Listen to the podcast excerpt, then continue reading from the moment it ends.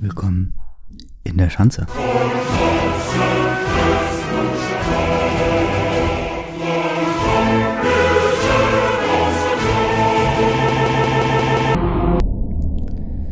Merhaba, meine stolzen Teutonen und Teutoninnen.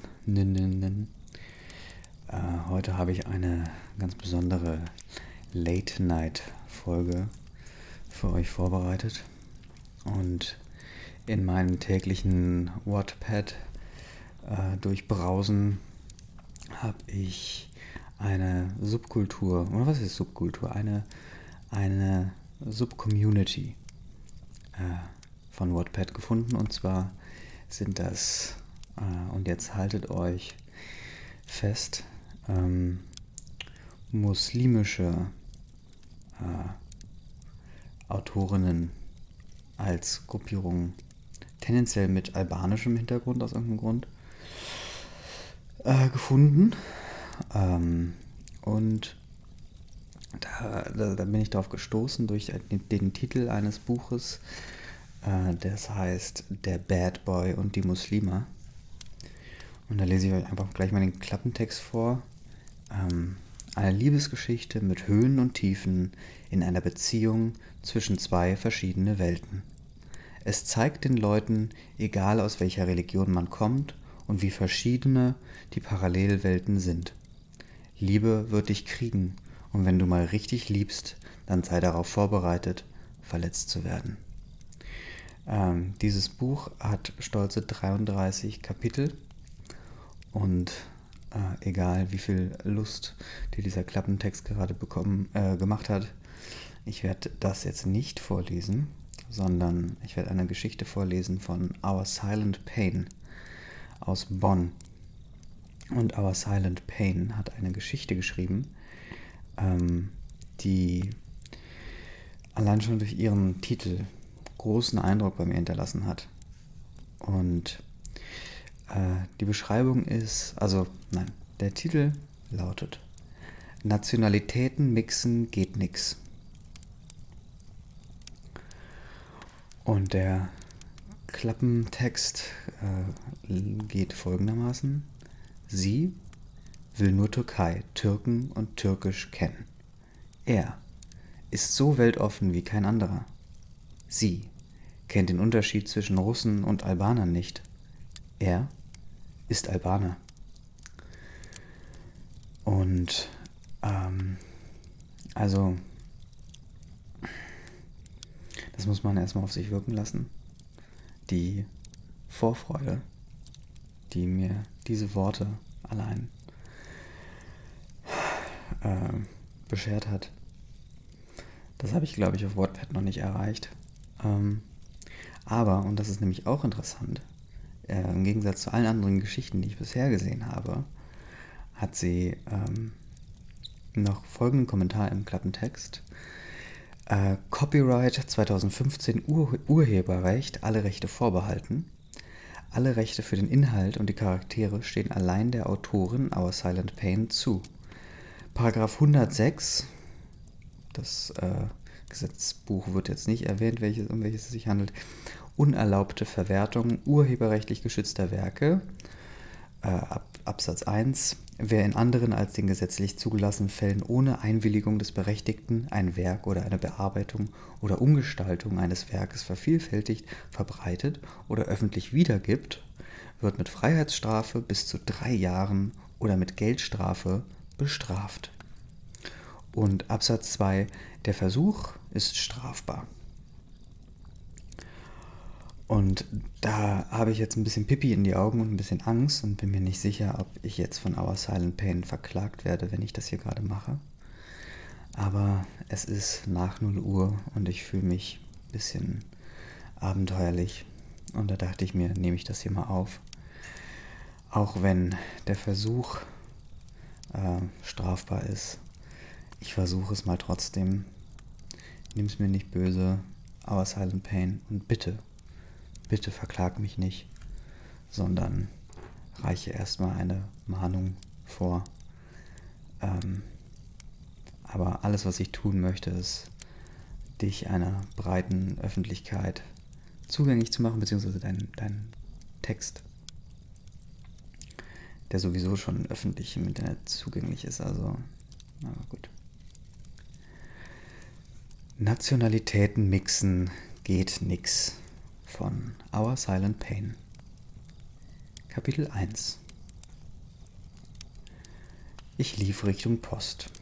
Bewerbungen verschicken sich ja leider nicht von selbst.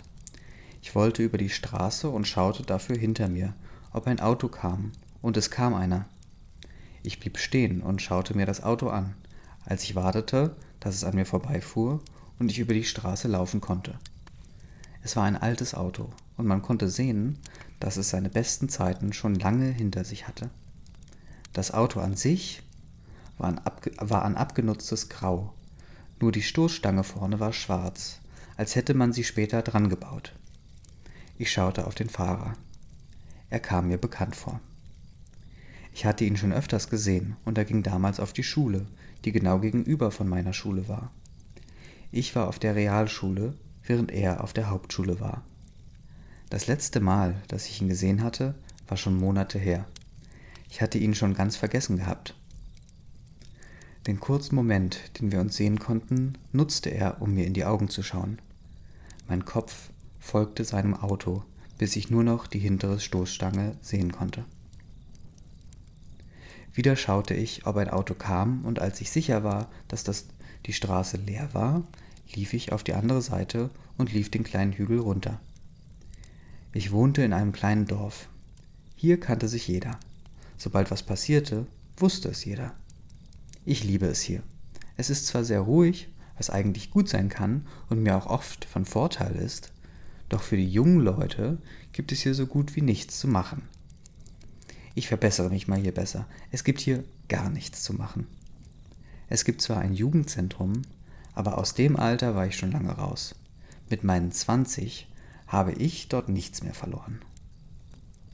Ein anderer Nachteil war, dass es hier keine Türken gab, und wenn es welche gab, waren es dann noch dann doch Kurden, die Türken nicht ausstehen konnten und nur zur Fußball-Europameisterschaft, wie im Sommer 2008, die türkische Fahne wehten.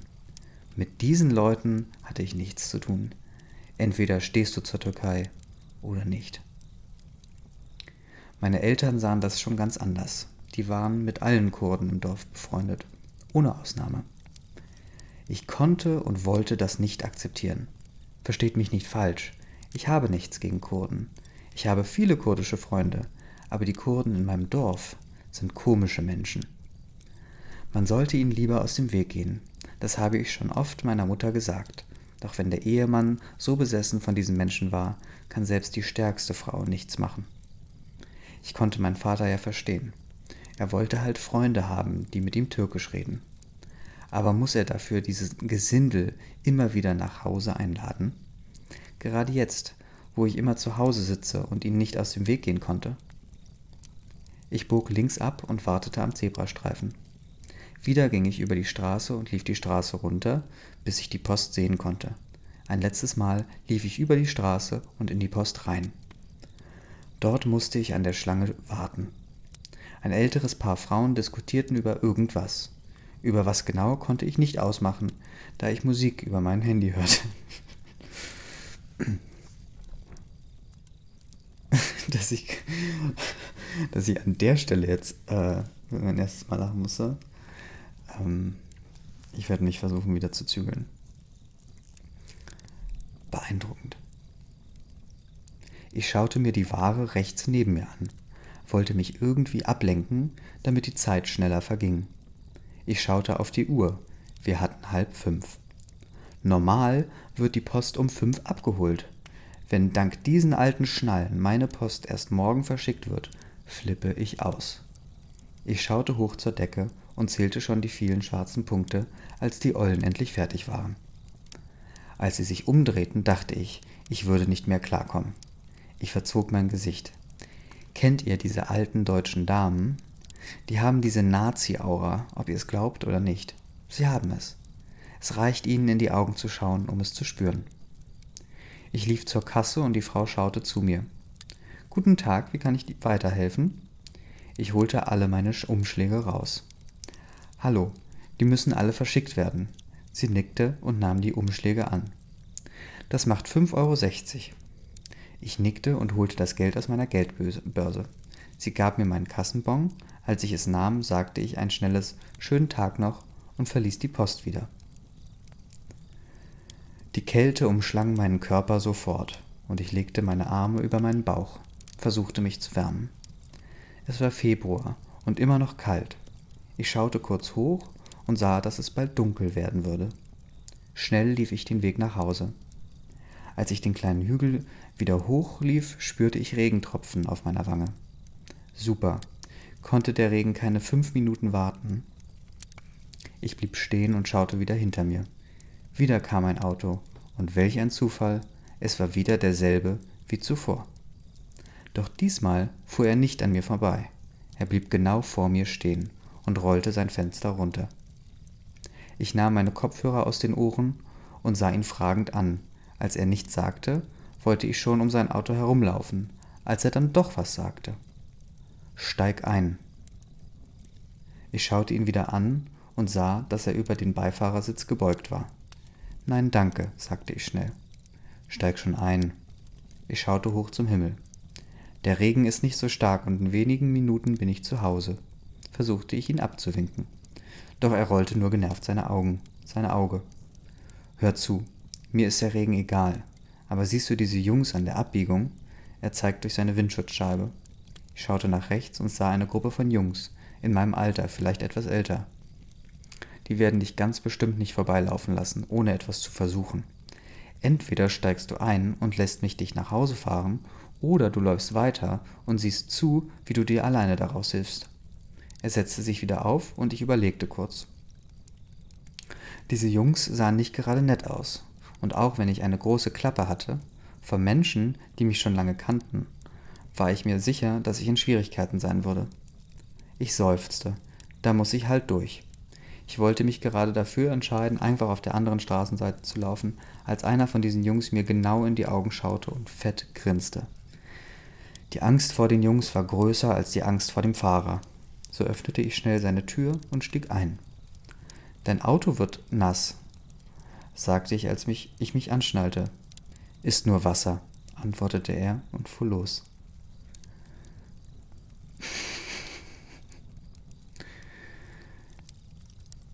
Als wir an der Gruppe Jungs vorbeifuhren, ließ ich mich im Sitz fallen und versuchte mich so gut wie möglich unsichtbar zu machen.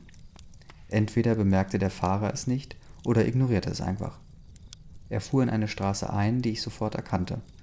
Noch vor ein paar Monaten wohnte ich hier. Er hielt vor, meinem Haus, vor einem Haus an, und auch hier erkannte ich schnell, dass es das Haus war, in dem seine Cousine lebte. Und war, oder war es die Cousine vom besten Freund von seinem kleinen Bruder? So richtig wusste ich das nie. Aber was ich wusste, war, dass die Cousine damals mit mir auf der Realschule war. Ich weiß nicht mehr genau, in welches dieser Häuser deine Wohnung war, sagte er und drehte sich zu mir. Ich räusperte mich und sagte, ich wohne hier nicht mehr, bin umgezogen. Er hob seine Augenbraue. Wieso sagst du nichts? Ich zuckte nur meine Schulter. Dann sag mir den Weg. Hier geradeaus und dann rechts runter und dann wieder rechts. Er fuhr wieder los. Als er meine Straße hochfuhr, sagte ich, das vorletzte Haus. Vor meinem Haus blieb er dann stehen. Da mein Vater arbeiten war, machte ich mir keine Sorgen, von einem Jungen nach Hause gebracht zu werden. Ich drehte mich zu ihm und sah, dass er mich schon anstarrte. Ihr wohnt also jetzt in einem Haus? Das Geld ist seitdem etwas knapp, aber dafür haben wir unsere Ruhe. Er lehnte sich gegen seinen Sitz. Für mich wurde es etwas komisch. Danke, sagte ich schnell und stieg aus und schloss die Tür hinter mir zu. Erst als ich im Haus war, hörte ich, wie er wegfuhr. Am Abend legte mich auf mein Bett und nahm mein Handy und schrieb Laila, doch bekam keine Antwort. Sie war wohl vertieft im Lernen. Im Gegensatz zu mir hatte Laila, meine Cousine, ihren Abschluss noch nicht und machte ihn gerade. Esra, hörte ich meine Mutter von unten rufen. Ich ignorierte sie und drehte mich zur Wand. Esra. Ich hörte, wie sie die Treppen hochlief. Esra, sagte sie und öffnete die Tür. Sie lief zum Fenster. Nein, schrie ich verzweifelt und versteckte meinen Kopf unter der Decke. Genau als meine Mutter die dicken Gardinen auf Seite schob und die Sonne ins Zimmer schieden ließ. Werd wach, ich muss jetzt los. Gegen ein Uhr holst du deine Schwestern ab. Bis dahin musst du für deine Geschwister gekocht haben. Damit lief sie aus dem Zimmer. Ich schob die Decke auf Seite und nahm mein Handy in die Hand.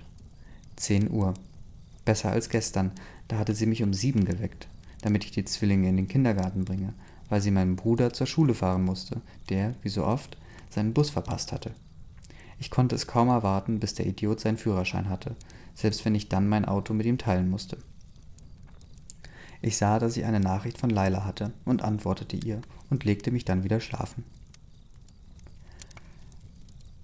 Als ich von unten hörte, dass die Post da war, stieg ich aus meinem Bett und zog mich an und verschwand dann im Badezimmer, um mich frisch zu machen. Ich schaute auf mein Handy, wir hatten nun elf.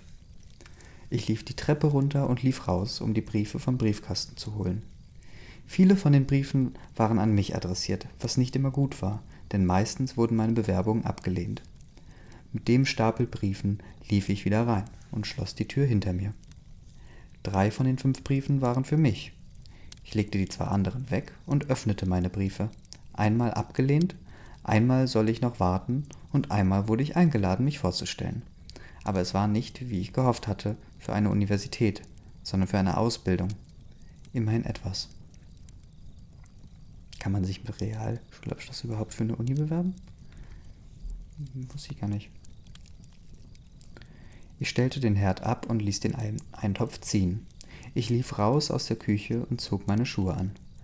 Mit den Schlüssel in der Hosentasche und meinem Handy in der Hand verließ ich das Haus und machte mich auf dem Weg zum Kindergarten, was nur wenige Straßen von hier entfernt war. Ich bog um die Ecke ab, als mir ein bekanntes Auto entgegenfuhr. Der Russe von gestern war der Fahrer, als er mich am Straßenrand laufen sah. Lächelte er und hob seine Hand, um mich zu grüßen. Ich schaute schnell weg. Der denkt noch, der denkt doch nicht, dass wir Freunde waren, oder? Ich meine, er ist Russe.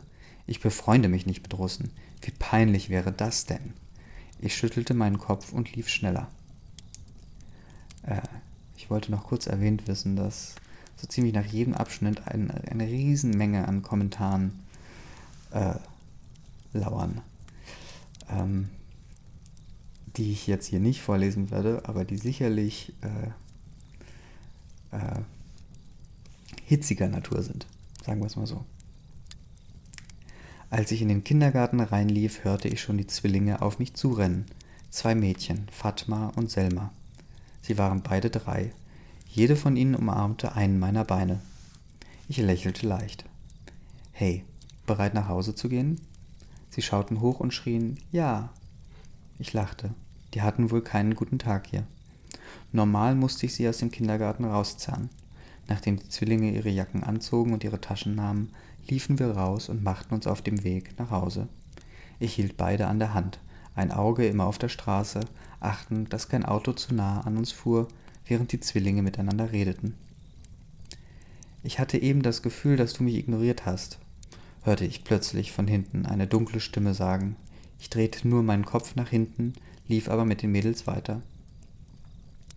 Richtig, es wäre gut, wenn du jetzt gehen könntest. Er hob eine Augenbraue und ich schaute wieder nach vorne. Hey, ich habe dich gestern nach Hause gefahren, fing er an und lief nun neben mir. Doch ich unterbrach ihn. Und ich habe mich bedankt. Er lachte auf. Ha, du hast etwas Unverständliches geflüstert und bist aus dem Auto gesprungen und nach Hause gerannt. Ich biss meine Zähne zusammen. Was willst du? Soll ich dich bezahlen? fragte ich genervt. Was? Nein, aber du könntest mal etwas netter sein, sagte er etwas beleidigt. Nun lachte ich auf. Ha, und dann werden wir Freunde oder was? Ich bog in unsere Straße ein.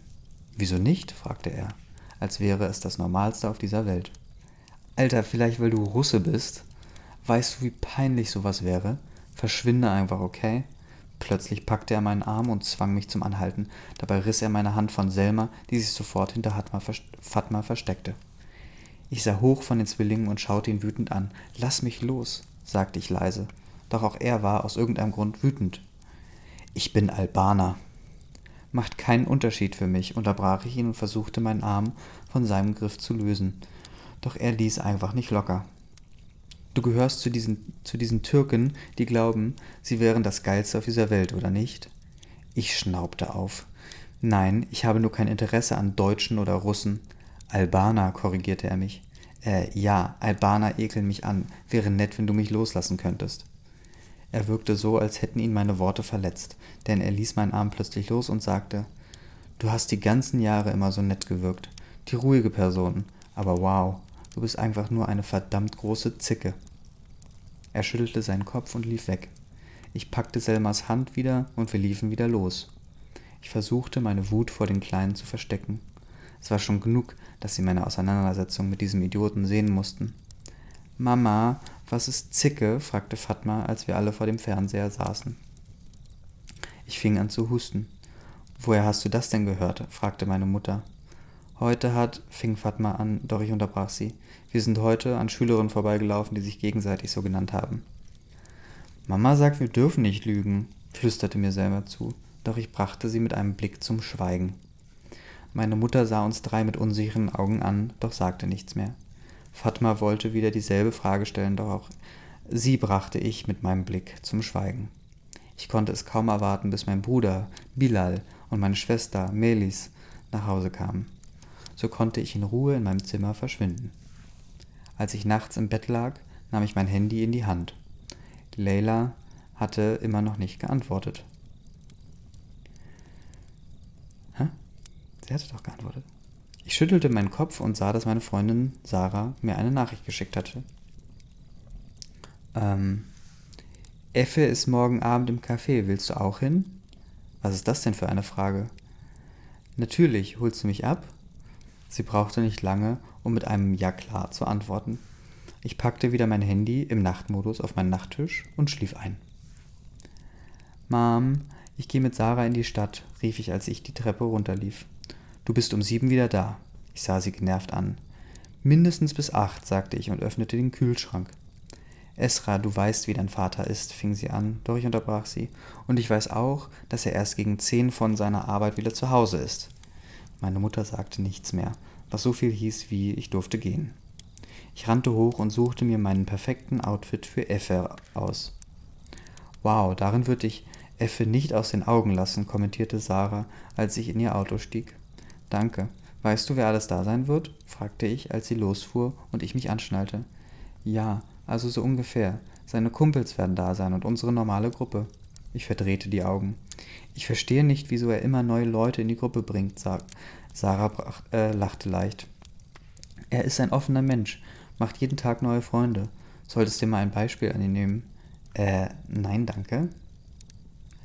Ich lief mit Sarah in den Café rein und sah schon Effe auf einem großen Gruppentisch sitzen. Der Sitz neben ihm war leer. Ich schaute kurz zu Sarah und sie nickte. So setzte ich mich schnell neben Effe. Merhaba, sagte ich lächelnd. Effe drehte sich zu mir und lächelte auch. Hey, Esra, wusste gar nicht, dass du heute kommst. Ich zog eine Augenbraue hoch. Soll ich wieder gehen? scherzte ich. Effe lachte. Nein, ich finde gut, dass du hier bist. Ein Bier? fragte er und hob sein Glas. Etwas, was ich an Effe nicht verstand, war, wieso er immer Alkohol in der Hand hatte. Ich schüttelte meinen Kopf und wollte gerade was sagen, als ich eine Stimme hörte, die ich heute ganz bestimmt nicht hören wollte. Wenn das nicht unsere Nationalistin ist. Ich drehte mich zu meiner Linken hm, und sah niemand anderes als den Russen neben mir sitzen. Wenn das nicht unser Russe ist. Sein sarkastisches Lächeln verließ sein Gesicht und er sah mich genervt an. Ich bin Albaner. Bevor wir uns an die Haare gehen konnte, konnte sagt Effe, wie ich sehe, kennst du Beckim schon? Ich drehte mich zu ihm.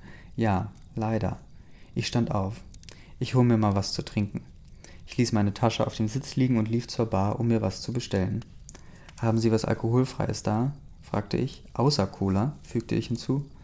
Der Barkeeper sah mich an. Ja, heute Abend haben wir Mango-Cocktails. Ich nickte. Mach mir bitte eins. Mach zwei draus, danke, sagte niemand anderes als Beckim, der sich neben mir auf einen Hocker setzte. Was willst du? fragte ich genervt. Wie kommt es, dass du mit jemandem wie Effe befreundet bist? Ich sah ihn genervt an. Was willst du? wiederholte ich. Nichts. Nur wissen, wieso was wie du mit Effe befreundet sein kann. Ich stand auf und packte ihn am Shirt und zog ihn runter zu mir. Jetzt hörst du mir mal ganz gut zu, zischte ich. Du gehst mir langsam richtig auf die Nerven. Ich sah ihm in die Augen und seine großen, seine grauen Augen ließen mich für einen Moment sprachlos. Esra reißt dich zusammen. Er ist Albaner. Ich wollte mich gerade von ihm lösen, als er seine Hände um mein Gesicht legte. Mit dieser Art, Esra, flüsterte er und wisch mit seinem Daumen über meine Lippen. Bekommst du mich bestimmt nicht ins Bett. Bitte was? Ich schlug ihn weg von mir. Ich, ich will doch gar nicht. Ich wurde rot und schaute weg von ihm. Er lachte laut und nahm seinen Cocktail, das der Barkeeper uns hingestellt hatte, und ging. Nach einem Moment ging auch ich zurück zum Tisch. Schatz, lass uns gehen, hörte ich eine nervige weibliche Stimme.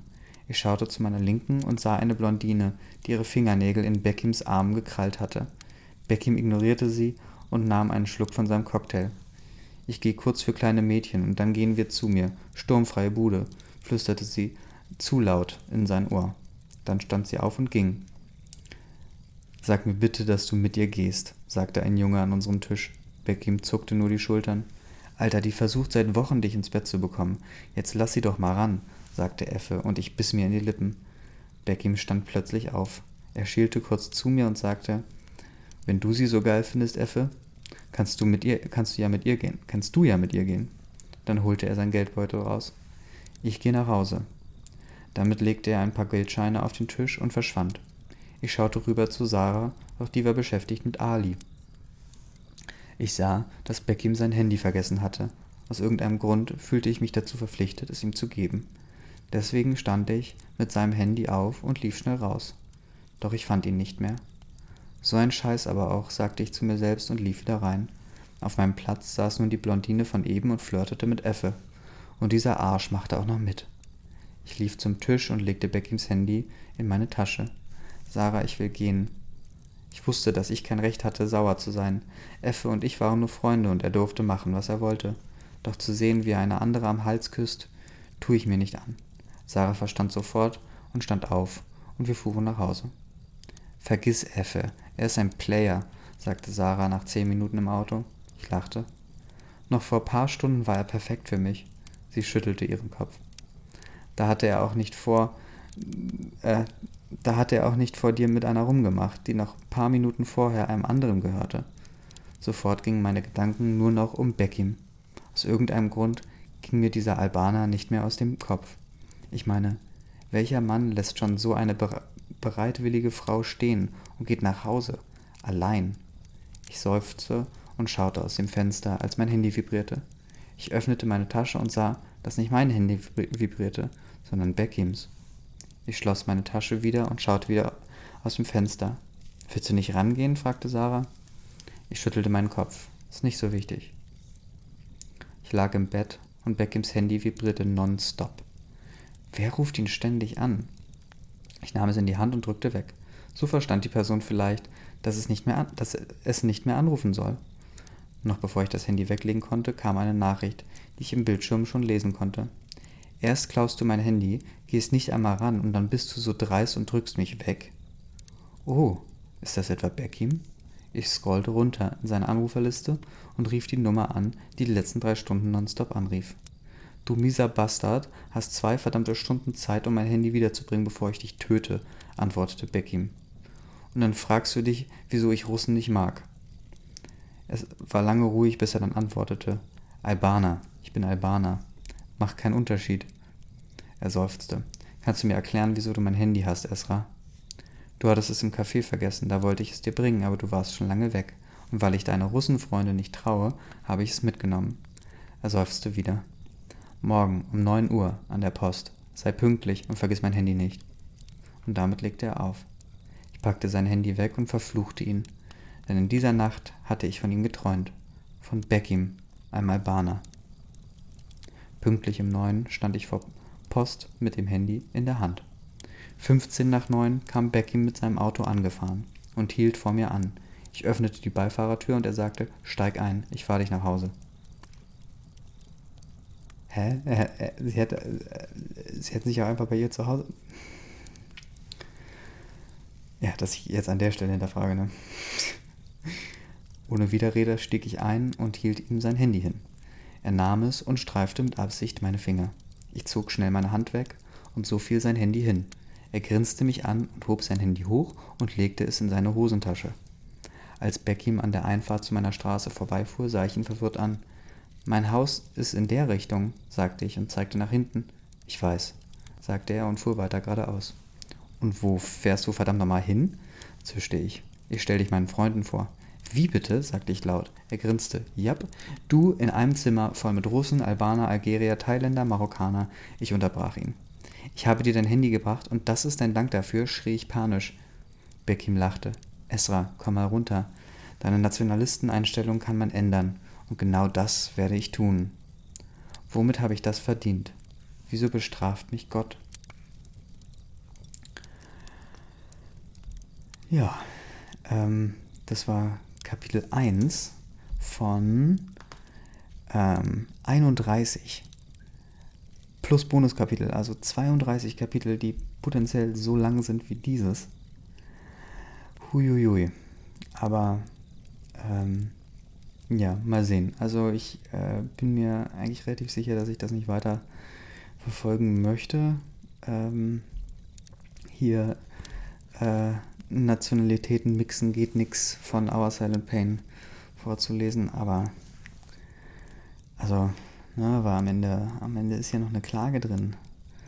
Ähm, aber es ist schon eine besondere Geschichte, wie ich finde. Und ich glaube, da gäbe es auch sehr viel zu analysieren. Naja, aber ja, mit diesem kurzen kleinen äh, Einblick in eine in Subkultur der Albaner, Türken, Wattpad, Liebesgeschichten-Community werde ich euch auch für heute wieder verlassen. Ähm, euch eine gute Nacht wünschen und ähm, ja, gute Nacht.